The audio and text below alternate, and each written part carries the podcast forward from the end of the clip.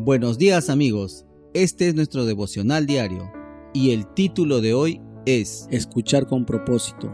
Palabra. Primera de Samuel capítulo 3 versículo 9. Habla Jehová, porque tu siervo oye. Debemos de escuchar la palabra con interés y atención. Ahora, la buena escucha debe ser complementada al acercarnos a la Biblia con propósito, expectación y oración.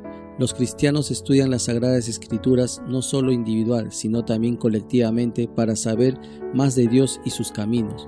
Pero detrás de este sencillo concepto hay un gran desafío. Reunir conocimiento bíblico con propósito significa proponernos de corazón obedecer lo que escuchamos. Y hacerlo con expectación significa que creemos que el Señor nos hablará específicamente. Los sermones, los discipulados y los tiempos de recogimiento privados son cosas que debemos esperar con interés.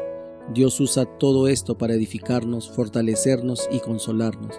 Escuchar al Señor realmente vale la pena. Y la obediencia es la única respuesta adecuada a esta clase de atención personal. Acercarnos devotamente a la lectura de la Biblia prepara nuestros corazones para escuchar bien e introduce una actitud de propósito y deseo vehemente. El pasaje de hoy nos cuenta la historia del primer encuentro del joven Samuel con Dios. El sacerdote Elí le da al muchacho un valioso consejo, que cuando el Señor le llame, diga, habla Jehová, porque tu siervo oye.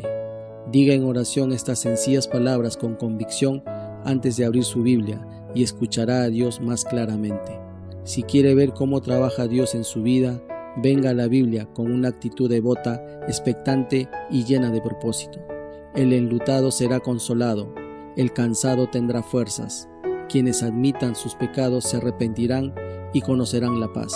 Todos sentirán gozo. Reconozca el regalo tan grande que es la palabra de Dios. Ahora terminemos este tiempo especial de devocional haciendo una oración. Padre amado, permíteme no solo escuchar con interés las verdades de tus santas escrituras, sino abrir también mi corazón a la aplicación de las mismas en mi vida diaria, para experimentar en cada paso que dé la vida de plenitud, abundancia y bienestar que brindas a cada uno de los que te han decidido seguir con fidelidad. Gracias Padre. Hemos orado en el nombre de Jesús. Amén, amén y amén. Bueno amigos, nos reencontramos mañana en el siguiente devocional.